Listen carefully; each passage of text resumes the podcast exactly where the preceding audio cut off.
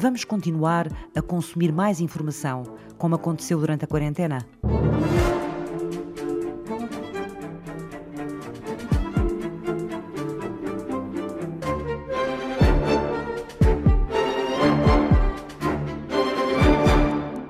O que é verdadeiramente novo durante este período é que, num curto espaço de tempo, todos nós estivemos proativamente em busca de um determinado tipo de informação, neste caso sobre a pandemia, o Covid, o coronavírus, e ao mesmo tempo todos aqueles que produzem informação canalizaram também o seu interesse e a sua atenção para o mesmo tipo de produção. Portanto, foi um momento em que quem procura, quem produz, está em sintonia total. Gustavo Cardoso estuda os média e a sociedade de informação.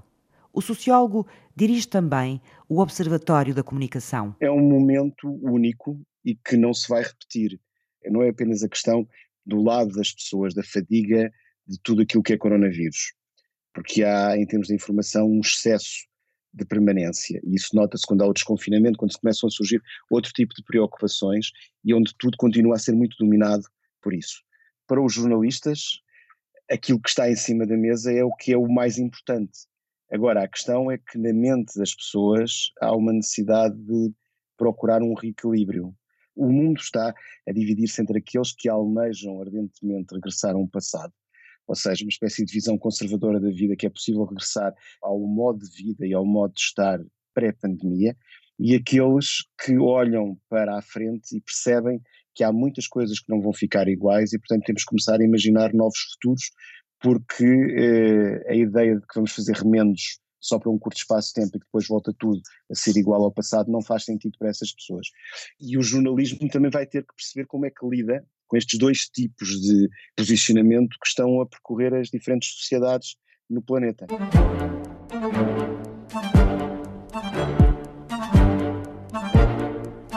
Os primeiros dias mostraram que havia um consumo muito maior. Era uma espécie de regresso a um tempo de bonança pelas más razões, a pandemia. Os prime times televisivos passaram a estar presentes muito mais, as pessoas passaram a partilhar imensas notícias de jornais, nas suas redes sociais, etc. Mas a questão é que este tempo para os meios de comunicação social tem que ser emprego também a pensar como é que se vai construir a relação a partir de agora para a frente e como é que não vamos destruir-nos a nós próprios, em particular aqueles meios de comunicação social que já tinham problemas de rentabilidade e de relação com os seus públicos antes da pandemia. Porque isso é que vai marcar o ritmo para os próximos anos. É uma tarefa uh, hercúlea e que uh, também não se resolve apenas com apoios do Estado, nem em Portugal, nem em nenhum outro país.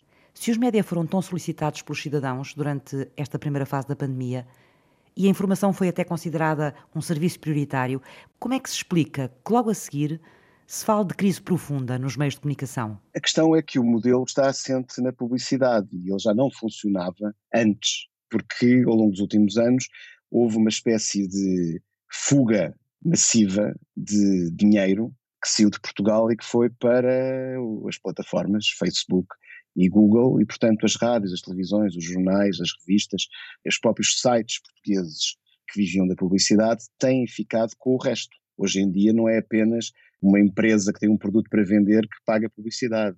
Os cidadãos também pagam publicidade quando acham que querem que as coisas que escrevem ou partilham nas redes sejam mais vistas por outrem. Portanto, houve um crescimento do mercado publicitário na realidade. Ele, ele mudou. Os órgãos de comunicação social estão vocacionados para lidar apenas com a parte dos produtos e dos serviços e das empresas, não com a publicidade dos cidadãos. Depois, o que aconteceu a seguir foi que houve um problema com os serviços e os produtos no meio da pandemia, portanto, que é a dimensão económica desta crise que nós estamos a viver. E, portanto, essas duas coisas criou a tempestade perfeita para que o consumo aumentasse, mas não existem modelos de negócio preparados para lidar com essa transformação do interesse das pessoas há um desajuste. Como é que se reajusta? Em primeiro lugar, tem que mudar as mentes do quadro da, da direção dos órgãos de comunicação social. Há anos que assumimos que há muito menos pessoas a comprar jornais do que a lê-los. E contabilizamos isso. Isso é fundamental para a venda de publicidade nos jornais. Porque um jornal, quando está em cima de uma banca de café, é comprado uma vez e é lido por imensas pessoas. A mesma coisa tem que se colocar em cima da mesa sobre aquilo que se passa no WhatsApp e que se passa em outros locais tem que se começar a contabilizar o número de pessoas que lê, mas que não paga por aquilo que está a ler. Nós já vimos onde isso leva. Foi o que aconteceu com a música. Uma Apple Music, uma Amazon Music, um Spotify, que entraram no campo da música para resolver aquilo que as empresas discográficas não foram capazes de fazer, que é perceber que o mundo estava a mudar. Há certo tipo de mudanças que são impossíveis de ser paradas porque têm a ver com o consumo. Por mais que se diga que isto está a matar aquilo, etc., que é sempre o que nós vimos a falar desde que existem meios de comunicação social. É, é um bocadinho como nós temos razão, vocês consumidores não têm.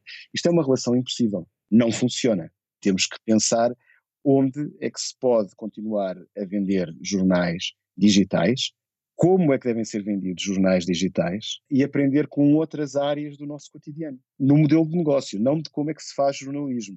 E, portanto, nós estamos numa situação aqui, um dia destes, novas marcas, novos players que vêm de fora da comunicação social vão substituir-se à imprensa que nós temos porque encontram um modelo de negócio. Eu acho que durante algum tempo vamos tentar fazer remendos. Quanto mais cedo o aceitarmos, mais fácil será gerirmos a vida que vamos ter daqui para a frente. Tentar recuperar aquilo que vem do passado para, num mundo diferente, obter a mesma satisfação, o mesmo prazer, o mesmo gosto, vai ser muito difícil de ser feito e vai trazer um desgaste enorme para as nossas vidas e para as nossas organizações. Temos que começar a pensar como reconstruir. Desta vez vamos ter que nos habituar que durante algum tempo não vamos ter respostas a 100% corretas. Vamos ter que pensar como fazer diferente. E dentro de uma década vamos olhar para aquilo que aconteceu como sendo um marco de mudança nas nossas vidas.